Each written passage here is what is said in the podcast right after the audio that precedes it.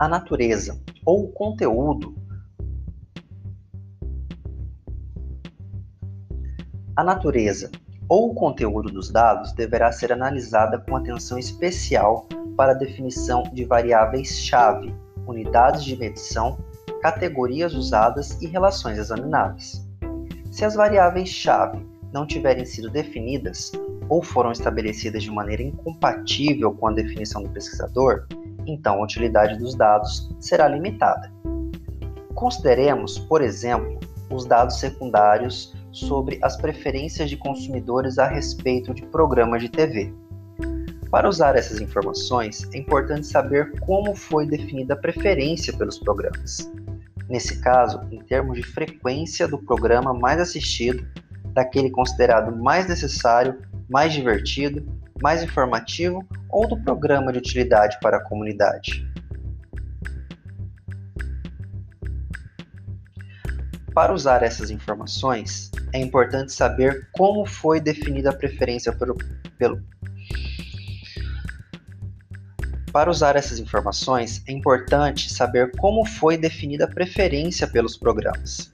Nesse caso, em termos de frequência do programa mais assistido, daquele considerado mais necessário, mais divertido, mais informativo ou do programa de mais utilidade para a comunidade.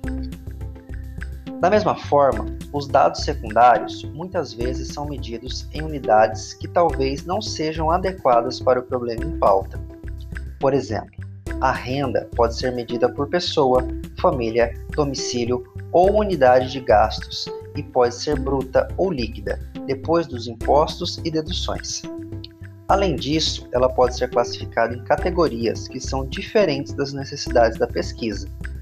Se o pesquisador estiver interessado em consumidores de alta renda, com rendas brutas anuais acima de 200 mil, os dados secundários com, com categorias de rendas inferiores a 15 mil, de 15.001 a 35 mil, de 35.001 a 50 mil e superiores a 50 mil não terão grande utilidade.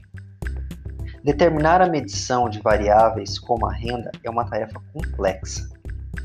Finalmente, as relações examinadas devem ser levadas em consideração na avaliação da natureza dos dados.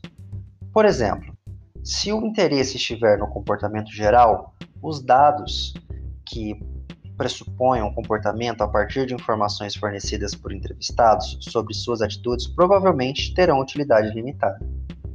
Algumas vezes é possível reconfigurar os dados disponíveis, por exemplo, converter as unidades de medição para que os dados resultantes sejam mais úteis para o problema em pauta.